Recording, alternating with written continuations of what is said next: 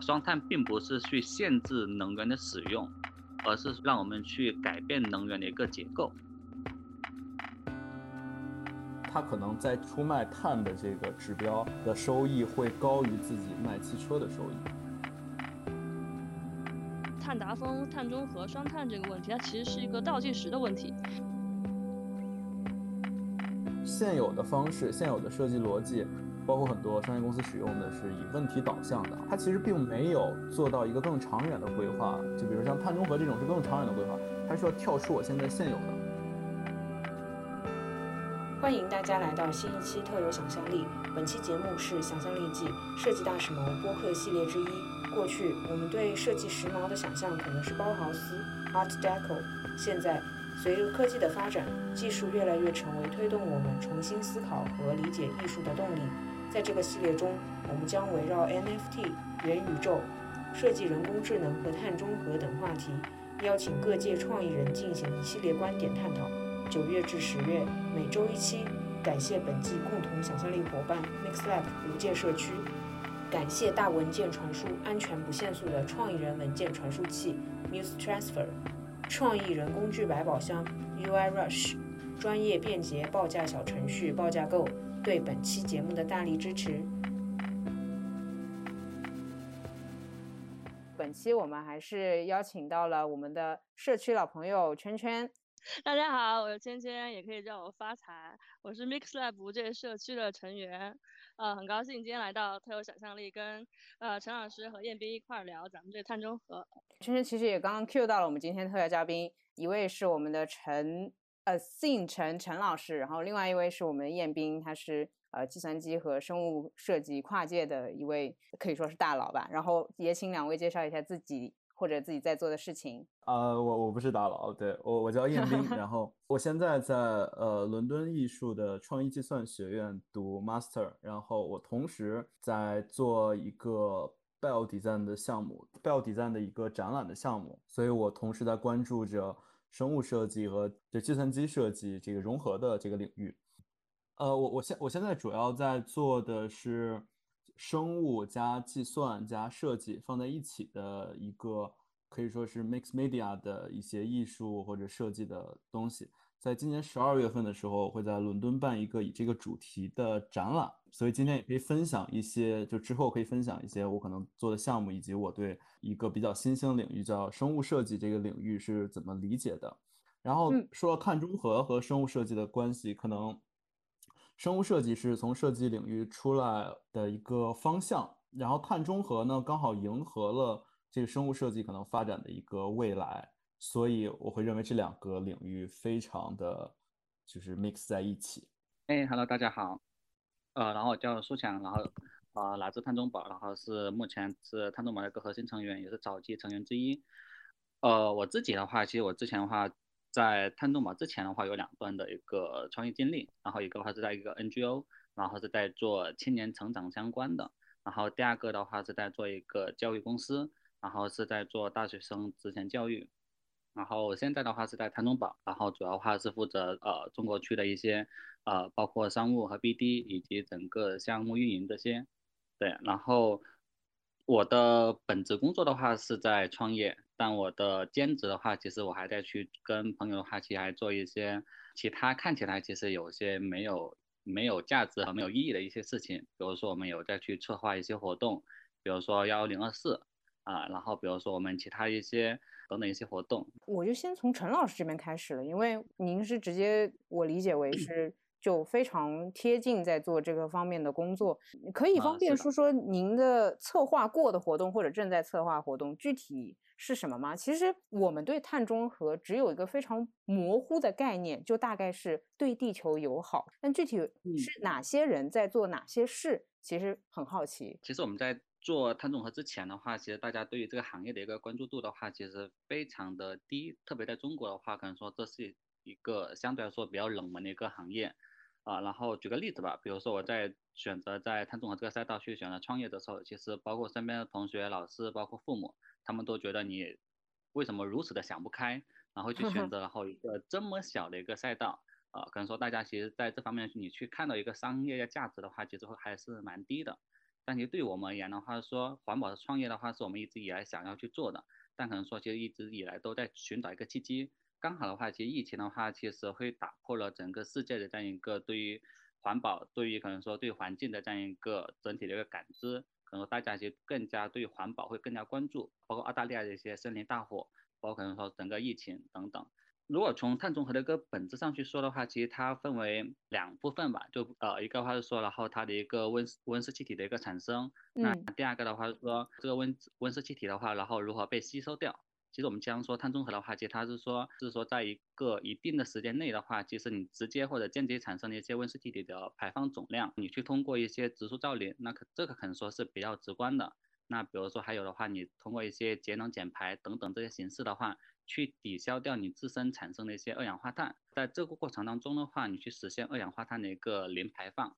对，然后这个其实就是我们经常说的一个碳中和。第二个的话，其实在双碳目标下的话，其实还有个对应的词的话叫碳达峰。其实碳排放的话进入一个周期内达到一个峰值，然后从这峰值的话其实会逐步下降。那其实这个话是我们经常说一个碳达峰，对，然后觉得这是我们在谈碳中和当中经常会涉及到的。两个概念吧，像你的计划，它是怎样嗯让普通人参与进去的？就是它的概念是很难理解的，但实际落实到，比如说可能和商业的结合，还是呃你通过呃组织去调动我们这些日常生活的百姓，有具体的项目吗？其实目前的话。呃，大家其实对于 C 端的一些用户而言的话，就大家可能说觉得对于呃碳中和的话，目前其实还是有一点点距离。那可能说，如果个人的话，怎么去参与然后碳中和，或者说如何去践行一个低碳环保这样一个行为？那其实我们每个人的话，其实每天身边的话都在做有关低碳的一些行为。举一些例子吧，啊，就比如说少开一天车。那其实如果以一辆中等油耗的的小型汽车为例的话，你少开一公里的话，其实就减少了约约等于的话零点二九七千克的碳排放。那再比如说你去少点了一次，你比如说你像什么外卖，那可能说你在这过过程当中的话，就减少了零点四八千克的一个碳排放量。那其实我们经经常吃的一些食物，比如说牛肉，其实牛肉碳排的话，其实是非其实是非常高的。比如说你去只用一千克的牛肉的话，那可能说去会去产生二十七千克的碳排放。啊，那比如说你再去呃拿着你呃，就比如说你去星巴克，那可能说如果你自己去带着杯子去的话，那可能说你在这过程当中少用了一个，比如说 P P 一临摹纸杯的话，那这个过程当中的话，其实就减少了零点零二二千克的一个碳排放量。那其实对我们每个个人而言的话，其实我们很多的一些小的行为的话，其实都在间接或者直接的话，去参与了这这样的一个碳中和的一个整体的一个规规划当中。对，那可能说对于我们这些呃平时的行为的话，那如果可以多有一些关注的话，那其实你在每时每刻其实都有在做低碳，或者说每个人的话都有机会能够参与到然后这个整个过程当中去。对，呃，其实我们的话有一个呃产品的话，其实我们最开始其实是在海呃是在呃欧盟上线。其实这个话是说，每个个人的话，他能够去在这个过程当中去计算出每个个人一年的碳排放总量。哦。然后呢，个人的话可以去选择性，然后你去把你过去一年的所产生的碳排放，然后去把它综合掉。然后这综合的话，可能说你去购买一些呃碳信用，然后从中的话你抵消之后呢，你能够获得一定的积分，而这积分的话，你能够去兑换一定的奖励。那其实我们是希望的话，通过这样的一个过程当中的话，去激励呃，然后个人个体做这样的一个行为。其实我们这个产品的话，其实后面的话转变成，然后在国内的话是一个小程序。那这其实并不是我们目前的主营业务。嗯。但我们为什么想要去做呢？其实，在我们看来的话，是说，C 端这方面的一个消费者，其实他未来的话有非常大的潜能，是能够去参与到整个过程当中去的。那可能说这个过程当中需要有时间。而且这个话也是我们去为未来布局的一个产品。我想补充两句啊，我觉得就是，嗯，当你在讲说个人用户开始可以进行这个其实类似于碳指标的购买的时候，它就变得很有想象力。对它其实和比如像蚂蚁森林做的事情是很类似的，就是我们呃发动个人的力量去在意这件事儿，可能在一个未来它可能会变成绿色货币，然后变成一个真正可购买的这个货币。对我觉得蛮有意思的。对，陈老师能不能介嗯绍一下这个碳碳嗯交易市场、碳金融？目前的话，其实我们经常提到碳交易的话，其实本质上的话，其实我们是在提两个东西。其实我们往大去看的话，说其实目前碳市场的话，一般情况下我们会把它分成两个市场，一个叫合规碳市场，然后一个的话叫自愿碳市场。目前的话，合规碳市场的话，其实就是政府在强力监管的一个这样一个市场。比如说，第一批被纳入政府强监管的话，是一些发电企业，两千多家。政府的话，其实每年会给他一个配额，也叫碳排放许可权。比如说，给了你一百万吨的碳配额，那可能说你在这一年的话，你的碳排放的上限的话就是一百万吨。那其实还有个话叫自愿碳市场，它的碳证的生成的话，其实是由你所减少的一些呃碳排。就比如说举个例子，呃，你去种了一百亩的森林，呃，然后假设的话，这一百亩森林的话吸收了两百万吨的碳，呃，两百万吨的二氧化碳，那其那其他间接的话产生了两百万吨的碳证，这个碳证的话通过签发，然后它能够到碳交易市场当中去做交易，那这个的话其实就就是我们经常说的 CCER，对，所以它其实合规碳市场跟自愿碳自和自愿碳市场它们之间的一个联系的话，是在于是说，举个例子，比如说 A 企业的话，其实今年的话，政府给了它一百万吨碳排放配额，然后给嗯 B 企业的话也是一百万吨。那其实可能说 A 企业的话做了一些减排的一些呃努力，那可能说它今年的话只产生了五五十万吨，然后 B 企业的话可能说没有做，那它产生了一百五十万吨。那其实嗯 B 企业的话需要去跟 A 企业买那五十万吨的碳配额。啊，或者是说，然后的超过的五十万吨的话，它也可以去买 CCR 的顶额的百分之五，就五十万吨的顶额的百分之五，然后去抵消。呃，因为呃目前的话，CCR 的话，其实它的碳价的话，相对来说其实是比较便宜的。然后前几天碳碳价的话，然后 CCR 的话大概是在十七元每吨，对，然后可能说是碳配额的话，可能说是在三四十，然后大概的话是在四十元左右。所以话，其实你能够去买一部分的 CCR，然后去抵消那五十万吨的一部分。当然，你其他的话，你就得跟其他企业去买。碳交易的话，其实它有个很底层的一个逻辑的话，是说希望的话通过市场一个调控，或者说通过市场的机制，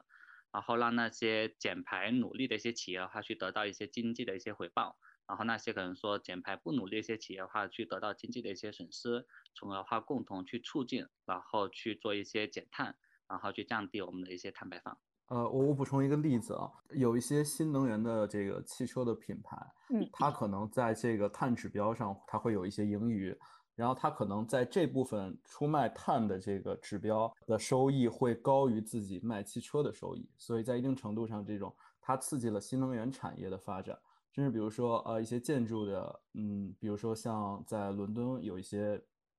建筑的项目。他现在积极的去参与到碳中和这件事情上，有一些报道会去讲说，他也会这种建筑公司会拥有着很大的一个指标，然后这指标卖给其他，它的收益会增加很大一部分，对这部分将会成为它未来很大一个推动力，所以它也是在刺激呃下游的很多市场，比如说建筑市场，比如说汽车的新能源产业市场，比如说或者是其他的各种传统的市场进行一个更新。所以这个碳交易是一个非常有意思的一步，嗯，呃，刚刚您提到的话说，然后关于你像新能源汽车，其实这个话，其实在呃细分的话，其实它有个叫新能源汽车积分，然后这个话，比如说你去呃生产一部新能源积分的话，然后你就能够获得然后多少个新能源汽车积分，你去销售一部非新能源，也就是说传统的燃油汽车的话，那可能说你需要去消耗多少个新能源积分。所以的话，其实对于一些你像特斯拉，去年的话，其实特斯拉引起一个争议的话是说，很多人说特斯拉其实表面上是一家卖汽车的，但可能说它真正营收的话，那可能说它是一个卖碳翁，靠这些新能源积分的话，然后它去年可能赚了十六亿美元左右，它卖汽车亏了接近九亿美元左右，那其实它通过的话，它实际能够去赚可能说七亿美元左右。所以这个其实就是新能源汽车积分，对，然后这个其实中国和海外的话，其实都有类似这样的一个积分，也就是说，其实是鼓励的话，汽车企业的话多去生产新能源汽车，真正去迭代，然后把交通的碳排的话能够很好的去呃降下来。当然的话，这个其实也跟国家未来在能源这方面这方面的布局的话，其实也是息息相关。因为中国的话本身是一个少油的一个国家，对，嗯然后所以的话，其实这个话也是跟国家一些能源结构其实是有关系的。我刚刚听到的时候，觉得竟然有点卷，就是当他去销售他自己的碳的这个呃值，就是富余值的时候，已经超过了他这个本身的营业项目。呃，还有什么其他的企业，或者说是嗯、其他的那种呃交易模式也是这样的吗？其实我想补充一个点，就是刚才嗯提到的蚂蚁森林，对嗯，它其实也是在呃，你可以理解成你的这个种树的行为是在生产这个货币或生产这个资金，对，因为你在帮哦。助这这一家企业产生更多的这个减碳的指标，然后它这些嗯。东西都是可以作为这个货币来进行交易的，对，这可能是接触到普通人最多的一个例子了，对，就是蚂蚁森林。嗯嗯嗯嗯哎，说到这个绿色嗯货币啊，这个事情，就是我有个问题想请教一下那个信啊，就是因为大家都知道我们这个特有想象力第一期聊的就是区块链，对吧？对我也在区块想这个问题链的底层。技术挖矿，其实对资源这个能源的消耗其实还是挺不经济友好的。但是，一方面呢，数字人民币等等的这种数字货币，刚刚这个彦斌也提到的，对吧？蚂蚁森林它其实有些时候是绿色货币等等的一些一些这个取代物啊什么之类的。就这个矛盾，您是怎么看待的呢？碳中宝的话，希望的话是帮比特币的话，或者说帮一些数字货币的话去做碳中和。也就是说，然后每一个比特币挖出来之后，呃，挖出来后呢，其实这个人的话需要去对这枚呃币所消耗的能源，然后去进行负责。比如说你挖了一个比特币，那可能说这块币的话，可能说消耗了呃假设，然后可能说呃十万度电，那可能说你就需要去承担你这十万度电。让比特币的话能够把它变成呃环保的一个产品。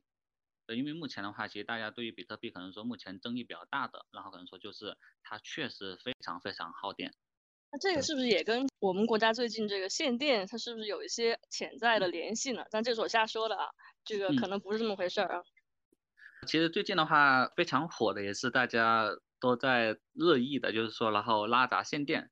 其实我们没有必要把它讲得非常大，或者说然后去把它想成所谓的阴谋论，或者说国家是在下一盘国际大棋。其实在我看来的话，其实它这个逻辑还蛮简单的。目前的话是需求的话，其实大于了目前的供给。然后其实从这三个方面吧，一个方面的话是目前的话，其实全球的煤价格的话，呃，暴涨。年初的话，可能说是六百元每吨左右，那现在的话，可能说是超过了一千三百元每吨。那可能说，其实这个话已经超过了一倍还多。第二个的一个基础知识点的话，是在于中国其实目前的能源结构的话，还是通过火力发电为主，然后占了百分之七十左右吧。这个数据我不知道最近没有更新。这个话是中国目前的一些能源结构的一个这样一个问题。那第三个的话是中国的电价的话，其实跟海外的话不太一样。中国电价其实相对来说是一个很平稳的一个状态。目前的煤已经涨价了，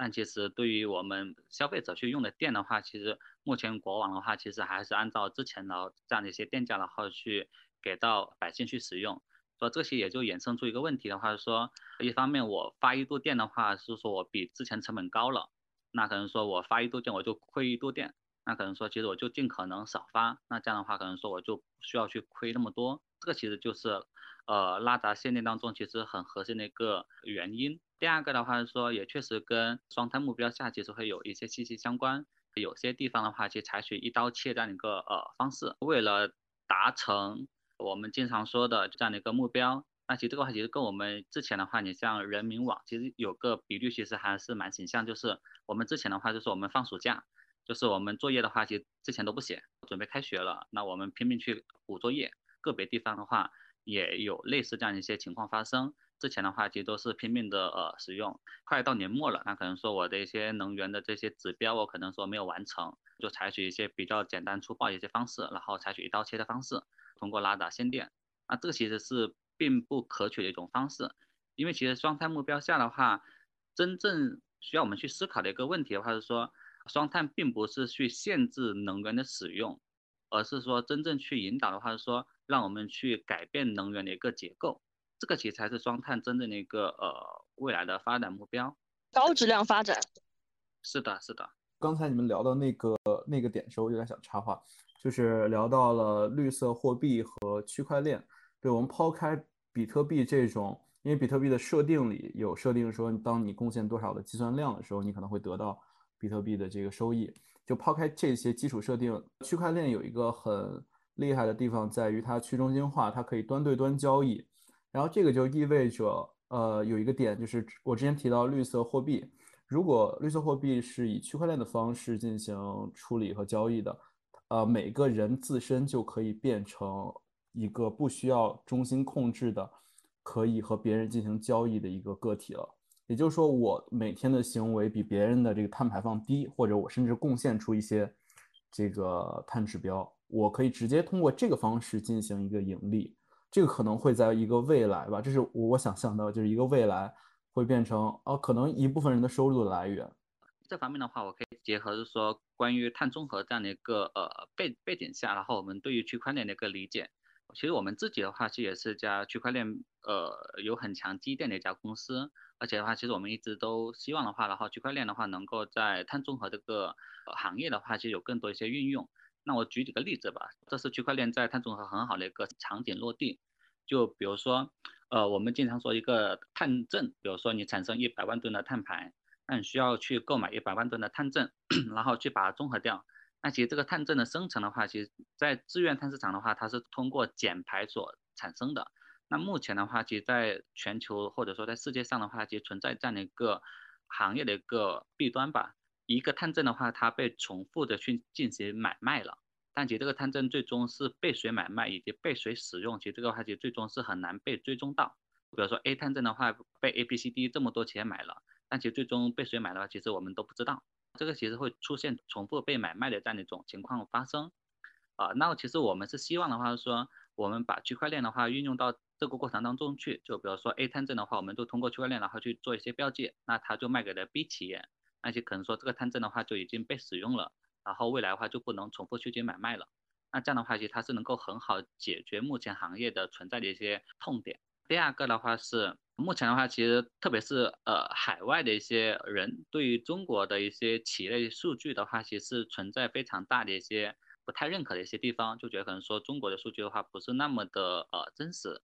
因为其实数据的问题的话，只要是有人的一个人为的一个关系，那可能说它就存在一定的问题。那其实我们是希望的话说，未来的话我们能够把这数据的话都通过区块链的一种形式的话，真正去怎么上链，啊这样的话，其实你的一些碳排放信息的话，真正是能够做到不被篡改，或者说然后真正做到的话是说能够更加的被追溯。因为其实目前碳排的话，就比如说一个产品碳排的话，其实目前的话是没有被做到，是说这个过程当中，然后是否已经综合了，综合了哪些，以及它产生碳排是多少。对你像我们最近的话是也在给一个企业去提案的话，说他们其实是给一个汽车行业去提供一些汽车零零部件的，是希望的话它的终极解决方案的话是说物就通过物联网再加区块链的一种方式的话，然后去解决它的一个产品碳足迹的一个追溯的一个问题。就是它这个产品的话，然后给汽车整车厂，然后去提供的时候，然后汽车整车厂的话，能够去通过在通过在区块链上，然后去了解，然后这个产品的个整体的碳足迹的一个呃情况，这样的话其实能够去做到，然后去了解到每个产品的碳足迹的一个呃情况，以及是否已经是综合掉了。那这个其实也是在区块链当中，其实一个很好的一个运用场景。碳中宝的话，其实，在在这方面的话，其实我们之前有过一些尝试，就是我们跟世界自然基金会，我们在海外的话做了个 NFT，也就是用于物种多样性保护。然后，其实在这个方面的话，其实也是我们运用区块链这样一个呃技术，然后去实现的。我刚听了你说这几点啊，我觉得有两个呃，就是我自己可能理解到的比较有意思的点，一个是如果使用的碳的这些数据，呃，是真实的，是就是上链的，它是不可篡改的。其实，在一定程度上，它反映了这家企业的经营状况，它可以和它其他的财务报表进行一个印证，就其实更真实的展现这个呃它的这个经营状况。然后第二个点就是，因为我之前也想过一个事情，就是碳市场和其他的这个金融产品的市场其实类似的话，那就一定会有大量的投机行为进来，比如说我买了，但我不用，然后再等它价格高的时候再卖出去。然后你刚说的那一点就是。当我进行上链之后，你购买的你就必须得用掉，你不能再囤积和炒它炒高这种行为就可以被杜绝掉。就我觉得还蛮有意义的。其实刚刚那个陈老师说了很多，他工作当中呃怎么带，就是我们可以如何节能减碳的这样一个呃细节陈述。然后我也很好奇，彦斌老师，您有一些可能展览或者设计当中涉及到这方面的呃具体的项目是什么样的？呃，其实是这样，就是呃，因为我现在做的这个地方叫它有一个现有的名字叫 Bio Design 生物设计。它其实本身和碳排放是两回事儿，就是它其实不属于这个。比如说，我举一些常见的一些例子啊，比如仿生设计，其实它就是生物设计的一部分。然后新的材料的研究也是生物设计的这一部分。还有一些呃，比如说一个城市规划，过去我们用一种方式，现在我们让，比如年均它的生长的轨迹，拿这个轨迹来做城市规划的一个路径啊，这些都是生物设计一个部分。简单来说就是。来自生物学的设计，与生物与生物学一起设计，然后帮助生物的这个设计，这些都可以归到这样一个以生物设计为圆心的圈里。这个为什么会和碳中和有关呢？因为其实现有的方式、现有的设计逻辑，包括很多商业公司使用的是以问题导向的啊，我有问题我解决它，我有问题我解决它。嗯，它其实并没有做到一个更长远的规划，就比如像碳中和这种是更长远的规划。它需要跳出我现在现有的，我让一家这个传统燃油的汽车公司，让它一直在做，呃，问解决问题，解决问题，它不会让自己转变成一个新能源汽车，但是用一些其他的方式，比如说以更长远的角度来看待这样的一个视角，或者以生物学的角度的视角，它可能会调整出一个新的设计模式或者逻辑。这是我现在在这个领域里可能一个变化啊。我举一些例子，比如说之前就是在 MixLab 里也有一位成员，然后他是在做这个生物建筑。生物建筑就是他是希望用年菌的方式，就是让有有一种菌类叫年菌，然后年菌呢，你把它放在一个培养皿的中心，它会向四周去生长。日本之前做过一个实验，就是让这个培养皿它的样子，它中间的地形形态。和东京长得特特别像，就是有地东京这个地形出现。它从中间这个点生长出来的时候，它会和东京的地铁和交通线非常重合。因为年均想要做的事情是，它要找到最短的路径来找到吃的，然后它会找最近的路径。其实人们修地铁和修铁路是一样的逻辑。哦，对，所以那个那那位呃，就是在群里的那那位，他做的东西和这个项目很类似。就是用年菌的生长来为一个一个区域内去构建它的这个公共设施，比如说道路，比如说它的这个这些公共的这个使用的，嗯，让我想想什么，比如银行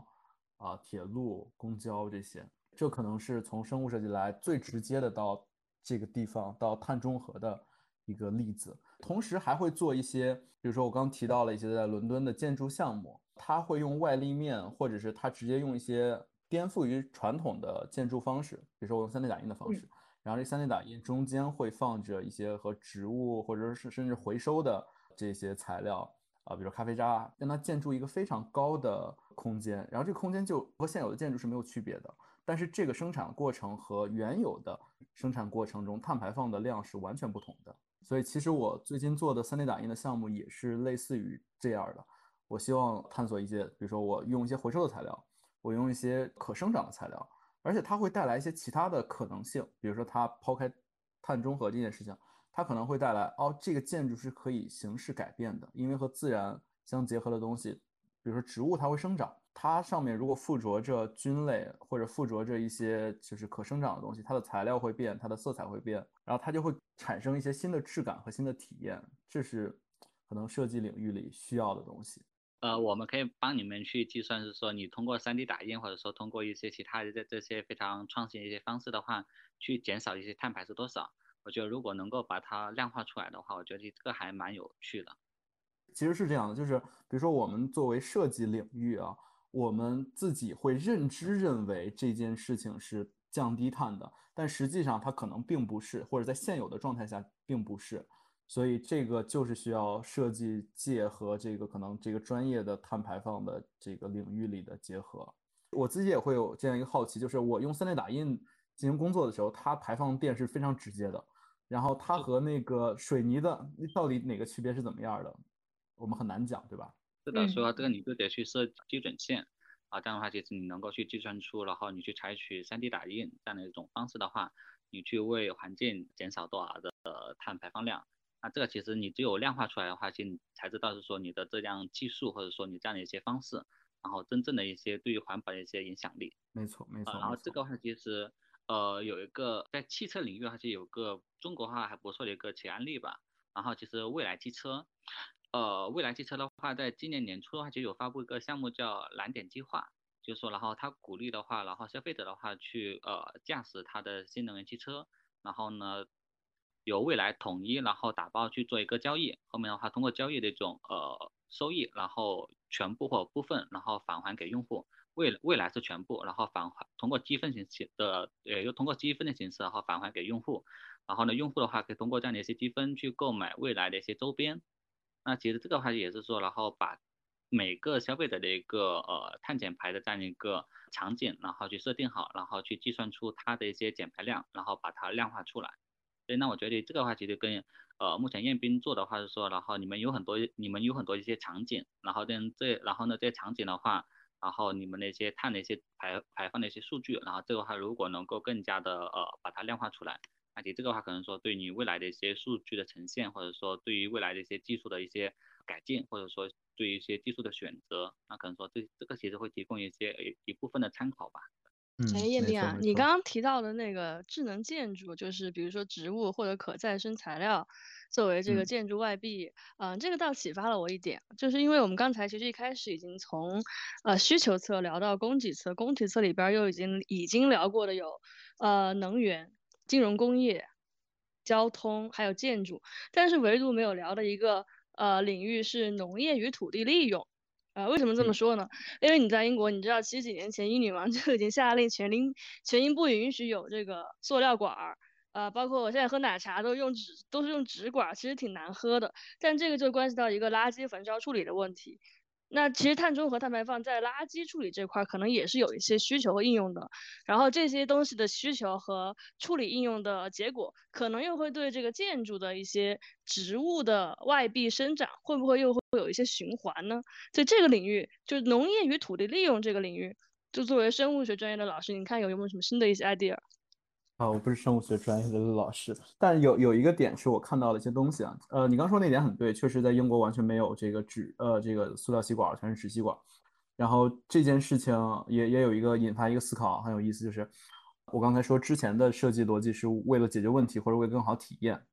但其实纸吸管对于所有人的体验非常的糟糕。但很重要的事情就是这个意味着我强制的通过一个方式来推进了一个产业的。变革，这个有点像，比如说实施的这种垃圾分类。之前会讲说，垃圾分类的目标是什么？垃圾分类目标是啊，好像是出现了一些呃这个厨余垃圾，它可以进行变成化肥，然后另外一批怎么样？其实它好处是给后端了一个机会，让更多的企业不用去做垃圾分类的工作，直接可以从这个垃圾端去找到它可以用的这个材料。比如说我刚说的那有一些例子，星巴克，然后。它会有大量的咖啡渣，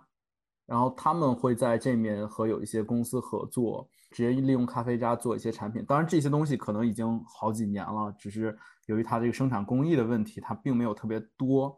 但这些也是一个开端，或者说还有一些一些企业，呃，一些塑料的制品，它再次回收的时候，因为比如像类似 PLA 这样的材料，它是加热可以融化的，然后它也比较好提取，它就可以再次的使用。对，然后还有就是你刚刚提到的，说这个建筑外壁上使用这种新的材料，它是，比如说它会有一些带来一些新的功能性的东西。我们所谓的这个呃，冬天它可能会保证里面的保温效果，然后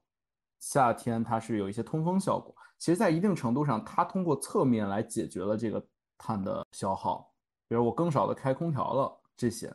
所以其实我我刚刚也在想，就是程老师刚说的。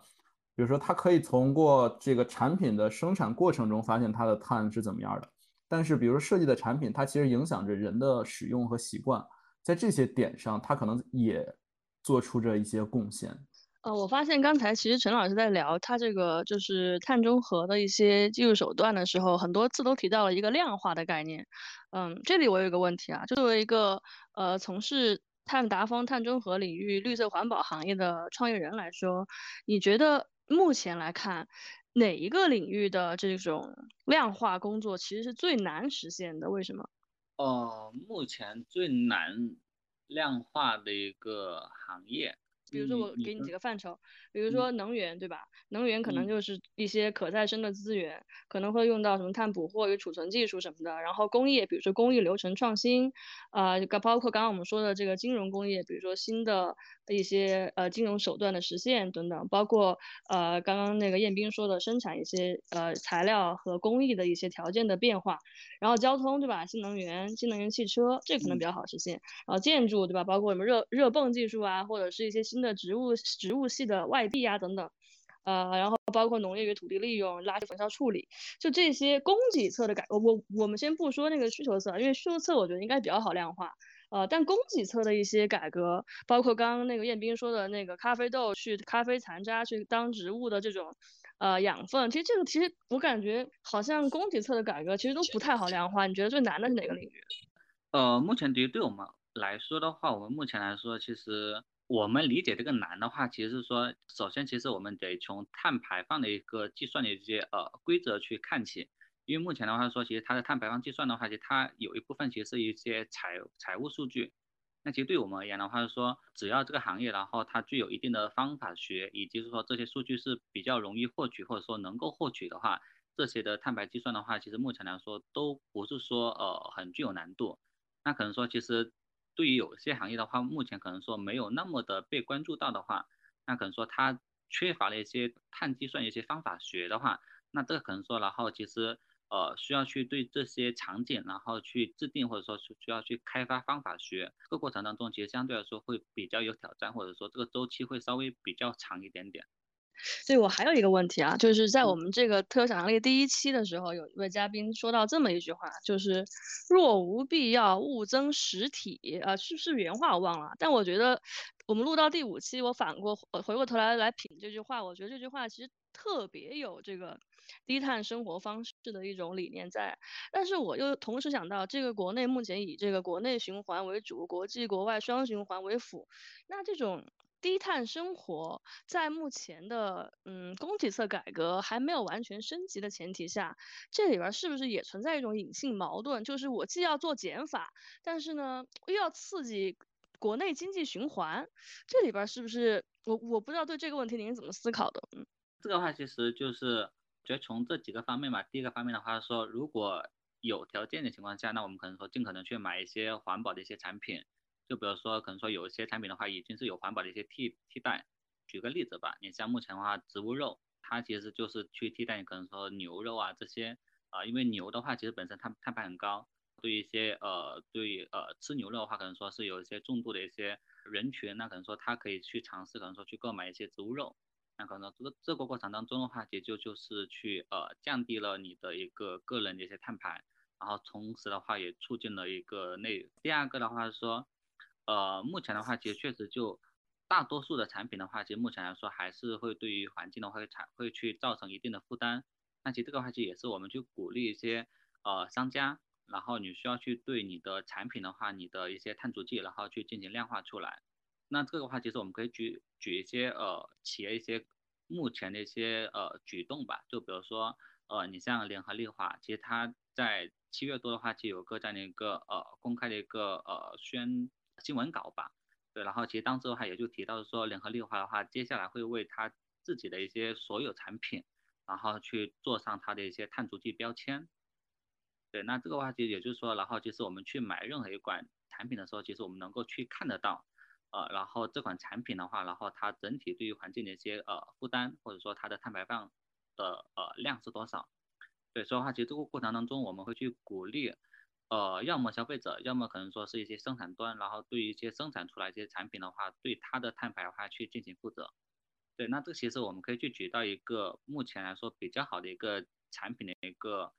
案例吧。呃，目前的话，其实百威的话做出了全球首款的碳中和啤酒。也就是说，生产这个啤酒的过程当中的话，然后包括工厂、包括原材料、包括电，那其实它都是用一些可再生，或者说把它的碳把它综合掉的。所以其实它生产出来的啤酒的话，其实是一个对于环境来说没有造成任何负担的一个呃这样一个产品。那这个话，其实对于消费者然后去购买百威的这款啤酒的话，那可能说成本会稍微高一点点。那其实它这个话，其实过程当中也是去，你买的产品就没就没有碳排。那可能说，其实这个过程当中的话，其实也是能够去促进内呃内循环。其实这个话，其实它有个前提的话说，我们希望的话说，未来的话有更多的一些商家在为消费者去提供这些产品的时候，然后能够把产品的一些碳排的话去承担，或者说我们也鼓励，然后 C 端消费者购买一些绿色产品的时候，能够接受稍微一点点的这样一些产品的溢价，因为可能说这部分的价格的话。我们需要共同去承担，那这样的话，我们才能够去促进可能说整个社会的环境，或者说整个社会的一些产品，然后商家能够有动力去做这样的一件事情。那这样的话，其实是能够很好去解决可能说呃内循环。一方面我们要去促进，然后可能说这样这样的一些消费，然后另一个方面的话，我们如何去降低，然后对于社会、对于环境这样的一些呃负担。啊，我觉得这样的话，可能说是是个比较好的这样一些解决方案。就刚才最开始圈圈问的这呃说的那个叫“如无必要，莫增实体”啊，这个是那个就所谓的奥卡姆剃刀的那个理论，也叫简约法则。这个其实会经常问到一个问题，比如说我之前在有产业是这个家具设计产业，我们还需要一把新的椅子吗？对于整个产业或者甚至是围绕这个产业的设计领域来说是。是需要的呀，如果不需要了，这个产业就消失了。但在这种必然需要增加的领域上，特别我举个例子，就是服装领域、服装设计领域，就是它必须得不停的有新的东西出现的时候，那怎么办？就是它的这条路径是不能被砍掉的，砍掉这个产业就没了。那他们就会去探索一些新的呃一些方式，比如说我从产业的角度，比如像程老师说这种在就是产业的。整个管理工艺这些地方上让它降降下来，然后如果这些地方很难降下来的话，那我就得另辟一条蹊径了。比如说我把原来的材料换掉，我们用了可能几百几千年的这种棉呀，或者这些，它虽然是植物生长的，但其实它整个过程中碳排放很很大的。我们换掉一些，比如说我们现在我提的这个生物设计领域里的，呃，比如说叫这个生物塑料，就是用回收的产品来做。呃，比如说我用一些这种，呃，过有些领域里产生的残渣来重新做，比如说我之前有有调研过一个东西是，波音他们现在试图在重新呃使用这个天就是航空燃油变成生物燃油，也就是变成叫麻风树和有些海藻这些混合的一些东西，那它会有一些残渣，这残渣其实也可以重新用，也就是多个产业的合作。将它下游的东西处理掉，可能变成这个这个领域的下游的这些废料，变成另外一个领域上游的一些这个原料。所以其实这也是在我可能这个生物设计领域里的一个方向。对，我可以再分享一点，就是比如说，就是我现在在 UL，然后我们学校有一个呃，就是它服装领域非常有名，然后会有之前会有一些比较知名的设计师，什么麦昆之类的，有很多的企业就会在我们学校去投资。就前两天、三天之前吧，好像我们学校开了一个新的实验室，也叫学院。然后这个实验室呢，主要是和那些比如说 LVMH 这些品牌一块合作，来探索他们新的一些材料。比如说我换成啊菌类的生长的材料，让这些菌类的材料取代原有的皮革。比如说我不用养牛了，就是我至少皮革需要的这批牛不需要养了，而吃肉的这批是另外的领域了。这时候我这个产业，我这个企业的。碳排放指标就降低了，然后我同时可以用，比如说海藻，比如说有些是这种，它是可以做光合作用的，它本身是可以降低碳的。我去大量的去养海藻，然后有一个海藻的这个水的水厂，它其实也是在帮我做这个碳的这个碳中和的，所以他们也是通过这些一系列的路径，最终帮助自己的产业做碳中和。所以这其实是另外一个路径了，很厉害，很厉害啊！这个彦斌的分享，呃，还有刚刚陈老师讲的都很精彩啊，啊，但我就要抛出另外一个问题啊，对，就是刚刚大家聊了很多，都是碳达峰、碳中和带来的一些社会上发展的机遇、行业机遇也好，还是个人的一个呃，就是呃知识水平和这个生活的这个体验，还有。呃发展理念的一些呃升级的一些机遇吧，都是好都是些外部经济的效应。但是其其实这个事儿任何事情都有两面性，对吧？它可能也会有一些挑战，或者说外部不经济可能会带来一些嗯现阶段的一些问题。比如说我举个例子啊，就我我观察到的就是这个限电这个事儿。限电这个事儿，其实我看到有一种说法呢，可能也是部分地区啊，就是因为这个产能升级呃速度过快啊，可能步子跨大拉到蛋了，然后就是这个能源就没跟上，可能把煤可能停了，但是新的能源呢又又没接上，所以说可能这种呃就是发展实质上的一个问题，可能会是这个一种挑战。那除此之外，因为嗯就不知道我们两位专家，包括悠悠啊，大家有没有对这个问题有一些呃分享呢？就是你们觉得这个挑战在哪儿？嗯，其实我我因为我一直在讲生物设计这个领域，生物设计领域，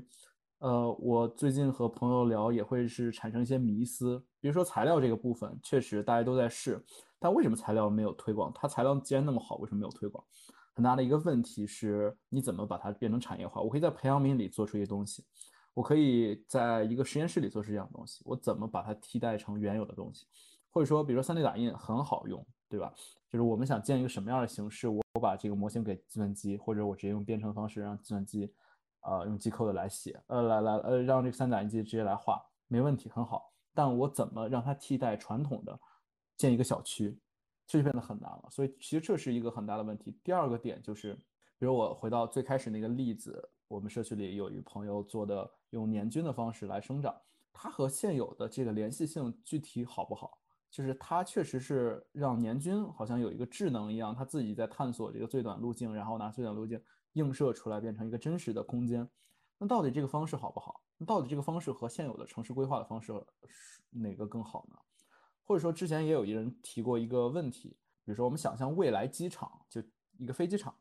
的设计，飞机场就是航航天产业每年排放碳指标，呃，碳的排放好像是百分之七还是百分之几？我之前好像查过这个，然后。那比如说我们在飞机场这样的一个环境下，它有大量的碳排放，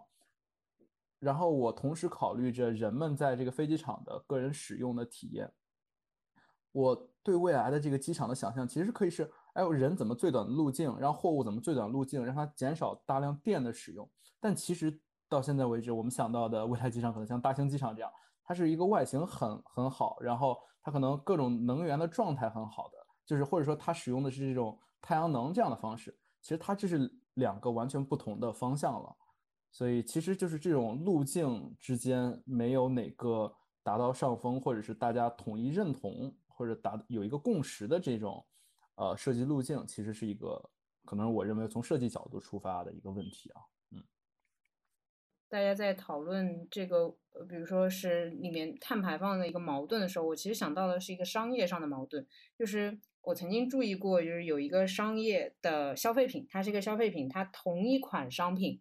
利用环保材料制作的，往往要比不用环保材料制作的要贵。就是那我干嘛不知道买便宜的那个？嗯，其实是导购，然后还有别的人告诉我说，OK，因为去利用环保材料制作的话，它那个制作成本在那里，所以它销售这个产品的时候就会把它定价定的贵一点。呃，这个首先对于消费者来说，就是说是需要教育的。就正常的消费者脑回路应该是我去买 便宜，我便宜的得到这个产品就好。那么这里面就产生了需要教育消费者的成本。呃，其实通过两位老师讲解，我理解下来就是，其实我们做任何事情它都会产生碳排，就是它都会关联到这个东这个东西。那你教育也会产生成本。刚刚彦斌老师也提到了链路，所以整个链路我算下来。会不会我真的只是为了碳排而碳排？呃，对于一些商业商业公司也好，或者说个人来好，他也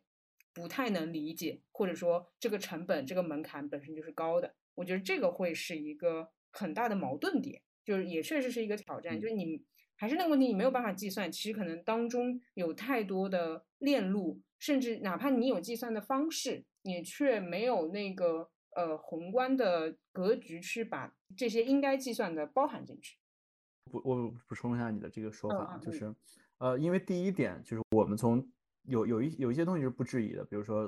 就是大家各国之间达成了共识，说我们要什么时候达到碳排，然后政策到这儿了，呃，从这个之上的东西我们都不去质疑它，就是我们不去质疑说碳排这件事到底有没有价值，这些东西不去对对。然后我们到下面的话，其实一些具体的做法，比如说你说的这个，我去买一些东西，它的价格比之前贵了，但是它确实说它是环保的，让让我会觉得有些很奇怪的地方。其实这个是我认为，嗯，可能我们大家。受教育的第一波状态，对，因为它必然是会贵的，因为你在它在颠覆之前的那个工艺、产品的设计流程、逻辑这些全都变了。然后首先人也不够，然后这些工艺的可能也不太具体，所以它的东西肯定可能没有现有已有的好。我我其实，在思考，比如像服装领域的话，嗯嗯嗯，呃，像在呃英国这样的一个市场上，它去标自己是环保这件事情，确实能拉到。就是可能中上游的消费者的这个就喜欢听这样的故事，所以其实他这样做也没有错。就是等他有了足够的收益，当他的这个资金变得非常好的时候，它可能会将这个东西在逐渐的价格降下来。但你要想要让它直接去达到，比如说 H&M 或者是像优衣库这样的一个普遍大家全都使用这样，那其实还是很困难的，因为像优衣库这样产业链那么大。所以还是需要几年的时间，但我可能对这个事情比较有信心，逐渐它会下来的。是的，就是嗯，我觉得这里面会是一个比较大的，就是还是很很值得讨论的。其实你说那点很对，就是呃，第一波是来教育市场的，对，第一波人是来逐渐去拉拢一些愿意来尝试新的东西以及对这些有兴趣的人，后面的一波才是可能更主流的东西。所有人都可以接受到哦，我我已经接受了，我要买东西要买这个低碳的，我要买这个环保的。嗯，陈老师呢？陈老师觉得有什么挑战呢？陈老师，呃，我觉得这个问题的话，其实呃可以讨论点其实还是蛮多的。那其实我们从这几个方面去呃思考吧。呃，然后第一个的话是呃目前的话，其实确实一些环保产品的话，其实价价格的话确实会比较高。比如说你像植物肉，其实它确实的话，其实它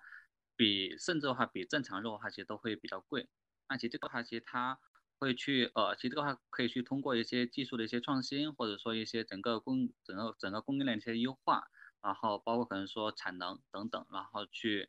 改变它这些价格的话，整个的一些呃未来发展的一些趋势。那其实这个话，其实经过这一两年的发展的话，可能说植物肉的一些呃性价比的话，其实比之前的话高了非常多。第二个的话，其实我是在想的话是说，如果对于一些非环保产品的话，未来国家有更多一些管控，或者说有更多的一些要求，比如说，如果这些产品不是环保的，那可能说它需要付出更多的一些成本。在这样的一个背景下的话，其实会去加速更多企业化，然后的产品去转向环保产品的一个研发。那这样的话，其实它的一个呃，大家对于价格的一些敏感度，或者说对于一些产品的话，其实包括从选择上，然后其实这个话其实会有更多，然后这样的话也会去加速，然后这个行业的一些技术的一些创新。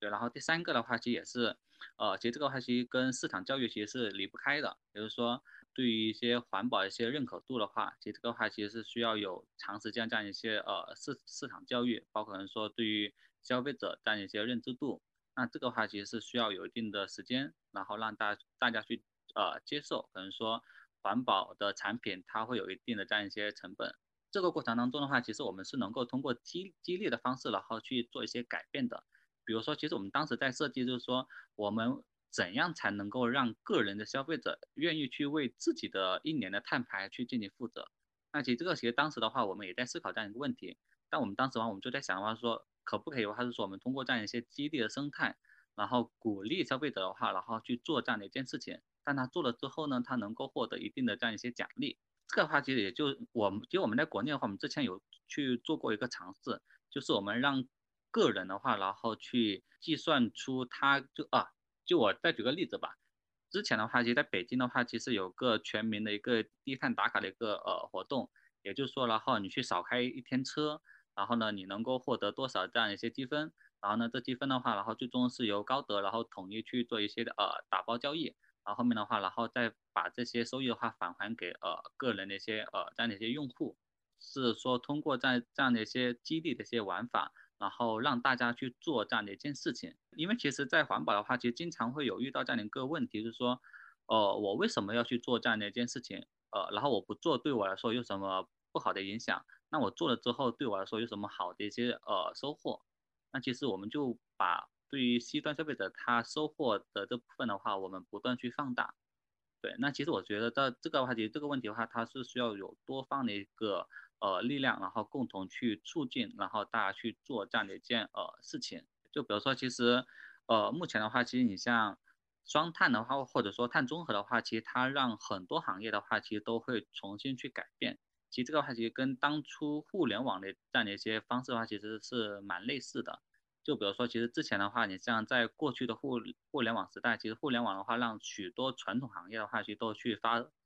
也发生了很多一些改变。包括你像举个例子，比如说你像改变了购物的方式，去改变了出行的方式。其实同样的话，其实碳中和的话，其实它同样也会去对很多行业的话，衡量产品的一些标准，其实会去发生改变。就比如说拿汽车为例，其实你像之前的话，有个前辈管清友，其实他有提过，是说未来的话，汽车其实会进入到一个低碳的一个经济时代。也就是说，这个过程当中的话，其实你去衡量汽车的一些价值和标准的话，其实都会改变。特别在整个这样一个环保领域，那可能说消费者的话，其实对衡量汽车的话，那可能说他会去呃衡量，可能说这个产品是否有碳足迹，是否有碳标签，然后这款汽车产品的话是否是低碳的。等等，那其实这个话题对于汽车企业而言的话，其实它的短期的话，它肯定会去增加企业的一个经经营成本，包括可能说呃它的研它的研发成本，或者说呃其他等等方面。那其实也是这个时候的话，其实企业的话，它需要通过这样的一些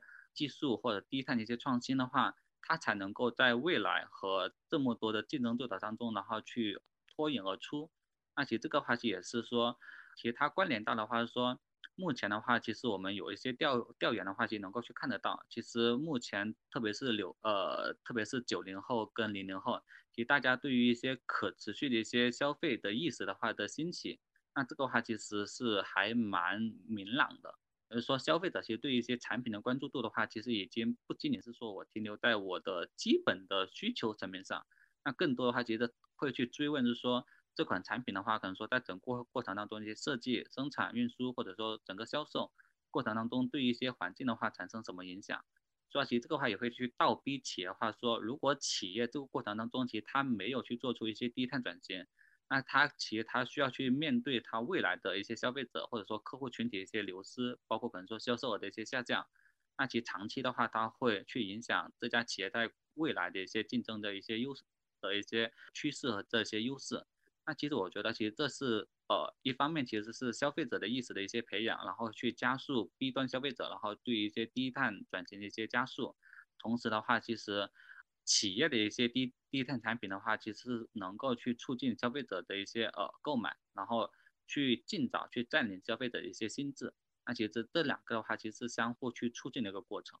啊，您从这个挑战已经说到这个应对挑战的解决方案了。呃，我这边尝试着复述一下，总结一下刚才彦斌跟悠悠还有你刚刚说的一些问题吧。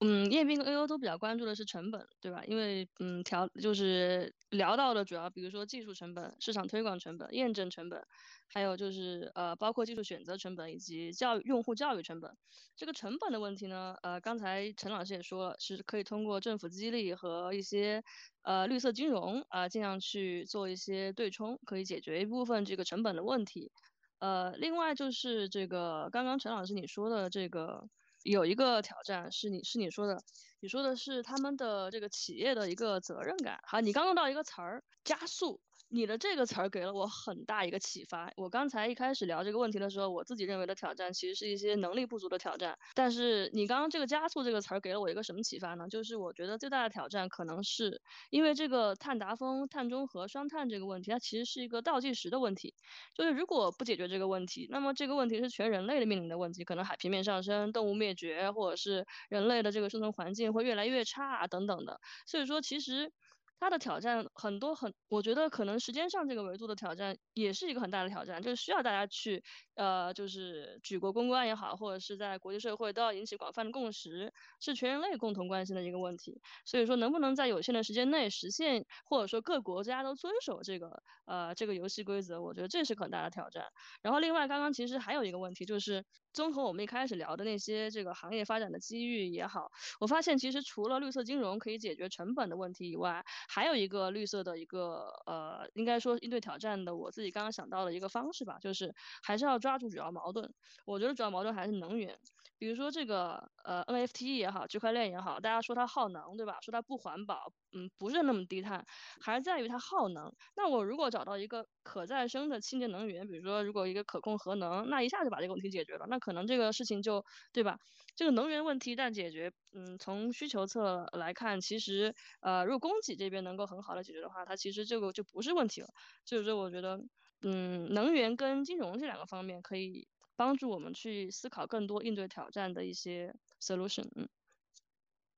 就第一个是没错，就当然是从能源的角度，从最根本的这个问题出发，一定是能解决掉这些后续的这些的。所以其实做低碳这个事情，在比如说像在现在现有的阶段上，我的一个理解是，他是认为我们未来可以解决这个问题，所以我们把这些能源的消耗变成电能，变成这些，从这个石油的产业或者是从这些产业转换成那些可能能出现清洁人清洁能源的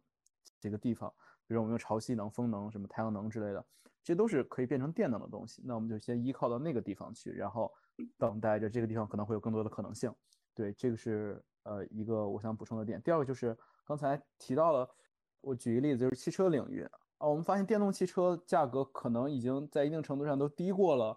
呃，现有的燃油汽车，甚至是因为电动汽车它给人了一种感觉，就它其实电动汽车就只是改了个能源，让它给人一种感觉它是智能汽车，它是未来汽车。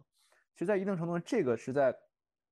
它可能是在企业宣传，或者是在一定程度上给人了一个断代的感觉，就是这个是未来。然后我们是需要在这个这个上面，这这个上面会体验更好。比如说，我们想象自动驾驶汽车，我们现在想象不到，呃，这个传统的汽车就是加汽油的汽车是自动驾驶，但其实这个事情是可行的。但是我们现在想象自动驾驶都是电动的，它也是在给一定程度上是给大众一个断代的感觉。那其实这个的话，其实我们可以补充一点的话是说，其实拿电动汽车为例的话，就你发现其实。最实最实在的一点就是，呃，你买电动汽车能够送牌照，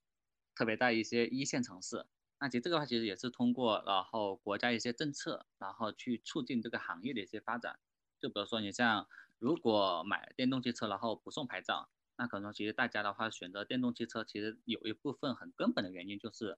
特别在上海，呃，然后呢。呃，你想要去拍一些呃，包括可能说一些什么蓝牌，那可能说其实这个难度非常高。但如果你你能够直接买呃新能源汽车，那你直接送一张什么绿牌，这样的话你在上海就不会怎么限行了。那这样的话其实也是通过呃国家一些呃政策的一些呃驱动，然后能够去呃让大家共同去做，然后碳中和或者说去选择一些更加环保的一些选择。那其实这个话其实我经常会被问到一个问题的话是说。对于企业而言，它为什么要去做碳中和？其实这个其实我们可以衍衍生出一点点的话，是说，其实从这几个方面去看吧。对于企业而言，它的一些呃内内生动力和它外在一些呃就是这样的一些呃挑战吧。一呃一个方面的话说，如果从外在去看的话，这其实是政府的一个呃强监管。就比如说你像最明显的，你像发电企业，然后它是第一批被纳入监管的。对，然后第二个的话是说。从呃国际的一些形势去看的话，说你像在七月十四号，其实有去提出一个叫碳边境税，一个是在欧盟，其实它是最早提出在碳边境税，而且这个话其实已经陆陆续续开始有在尝试去执行了。也就是说，未来的产品的话，你想出口到欧盟的话，那你的产品的话，你的碳足迹你需要在呃自己承自己承担，或者说你在中国把它综合掉，或者说你在海外把它综合掉。也就是说，然后不能让这些产品的话，就比如说你可能说在欧盟的思考当中，就是你不能把你的产品的碳排算在我的头上。那其实，在这样的一个国际的一些呃政策下，那可能说其实这个话对于一些企业而言的话，它是必须要去做碳中和的。对，然后你在我们再举个例子的话，比如说，呃，应对一些客户的一些呃整体整体的一些要求。比如说，如果某一个客户，然后他说，如果你想要去成为我的供应商，那你必须你给我供应的产品的话，就是个环保，或者说你是一家低碳的一家公司。那其实如果对一家客户有这样的一些要求，那其实对于一些呃供应链或者说对于一些供应商而言的话，其实他是必须要去做这样的一件事情的。那其实这个话其实是来自于客户的一些呃这些呃整体的一个什么压压力和挑战啊。然后再举个例子的话，比如说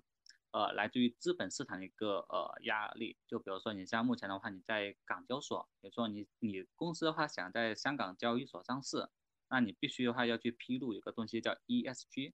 啊，然后这当中的话就有个非常重要的，就是你的温室气体排放数据，啊，然后这个话其实你是必须要去披露。那如果你不披露的话呢，你就不能在港交所上市，或者说你不能在纳斯纳斯达克或者说新加坡上市。那这个其实是来自于资本市场的压力。那资本市场的压力的话，第二点其实就是来自于投资人一个压力。目前的话是你像很多，你像包括贝莱德呀，包括你像可能说一些顶级的一些基金，那可能说其实他都会要求是说我未来我的。投资组合，然后必须是家环保公司，如果不是，那我未来就不，那我未来就不投了，或者说我未来就不持有你的股份了。那其实这个对于很多一些公司而言的话，其实这个也是他必须要去做碳中和的一些外在的一些呃挑战和外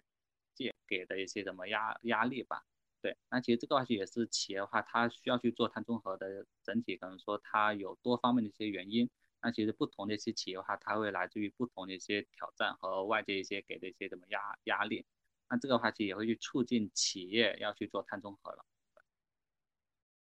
对，这个微观的挑战也是也是大家其实更加关心的一些迫在眉睫的一些问题。嗯，嗯，就从宏观跳到微观了，嗯，很厉害，很厉害。嗯，呃，我觉得呃，其实方法是肯定是有，然后我听下来还有一个比较。呃，需要的就是一个监测吧，就嗯，当大家都对它有了共识，然后都觉得是 OK，我们要朝着方向做，那接下来其实相当于呃有一个规则，我们都要按照规则，并且有一个监管，有一个呃可以被追寻得到的嗯足迹或者说痕迹去让大家都遵守，不然的话，嗯，肯定 就还是会有一些人呃想要从中钻空子之类的。最后一句话总结一下好了，就是。对碳中和的呃一句话，就是期待也好，或者你觉得你在这件事情上要达成的目标也好。呃，其实我在的领域呢，就像我最开始说的，就是我在的领域，它和碳中和其实是两个两个东西，生物设计和碳中和是两个事情，只是它在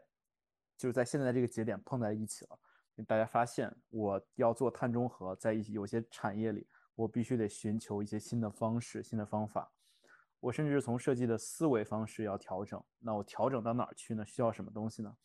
然后我们从生物界找到了方式，就是因为碳中和这件事情，因为在自然界这样的一个圈里，它每一个节点都是可以变成下一个输出的。比如说有些有些动物是吸收氧气变成二氧化碳，有些地方是吸收二氧化碳变成氧气的，它这样循环产生了之后，这个地方就平衡了。所以其实我们现在做的事情和呃，生物设计做的事情就是模拟自然，或者是帮助自然，或者是从自然找到方法。然后碳中和这件事情，从宏观的角度来说，干的事情是模拟了一个自然，就是我们的各个大公司、小公司、个体，它都是在做自然中的一个生产者、消耗者，就是这方的生产者到了那方变成了消耗者，对这样一个事情。所以我会认为这当然是未来了。就是生物设计和这个碳中和都是未来，因为它让我们更加的理解我们生活的这个，呃，这个自然界或者这个星球。对，我觉得其实如果用一句话的话是说，其实我是希望的话是说，现在的话大家可以开始真正的去关注，是说我需要去为我自身的一些碳排然后去进行负责。那这个话其实不仅仅是对于企业，然后包括个人。啊，然后等等，我觉得这个的话，其实是我最希望能够去呃看到的，因为目前的话，其实大多数的话，其实大家还是在一个呃观望当中。那我是希望的话，然后大家从观望当中，然后真正去转变成是真正在参与当中的这样的一个人或者一个企业。嗯，张老师多帮一些领域做一下那个碳碳排的那个计量方法论呀。开开了，对对对对对，呃，我我我这儿也那个跟悠悠报告一下，就是我的，呃，想法吧，也是一句话很简单，就是我还是希望能够从呃供给侧去尝试，在一些新的领域，因为刚刚聊了呃土地啊、农业呀、建筑、交通、工业、能源嘛，但是其实还有一个领域，呃，是我最后想抛出来的一个领域，就是娱乐领域，因为我其实是在 MyClub 是做呃互动型娱乐播客体验设计的，呃，然后也开发了一些呃比较骚的一些玩法。什么语音密室逃脱呀，然后音乐斗地主啊，然后最近马上会在嗯 MyClub 去玩一个基于 MixLab 的一个勇者星际传说。嗯，为什么会做这些事情呢？呃，包括我们为什么会来聊播客这个事情呢？其实是因为，呃，播客其实是一种非常低碳的娱乐方式，它可以实现闭屏，可以实现黑听，然后可以在呃一个相对虚拟的空间，能够实现一些呃情绪、思想上的一些交换。呃，我个人认为这种娱乐方式其实是一个非常低碳的、非常符合双碳气质的一个娱乐方式。所以说，未来也希望能够在这个领域能够多做一些尝试吧。嗯。好，呃，圈圈可能是我们整个想象力季这么多内容里面这个最最完美落点，就是我疯狂，我听到了疯狂暗示，就大家要多听播客，然后哎多通过这种娱乐方式，这好像是这我理解下来确实比较节能减碳的一种呃方法了。然后那哎那就正好我可以插入我最后的广告了，呃，就是非常感谢大家收听本期特有想象力。然后也感谢彦斌老师和陈老师为我们带来很多碳中和的教育。嗯，大家平时身体力行，就是嗯多多参与这种活动。然后也感谢圈圈提出的各种精彩问题。哎，那今天的节目就到这里啦。好，那就跟各位拜拜。各位，好，拜拜。太棒了，拜拜，悠悠。拜拜拜。好，拜拜。嗯。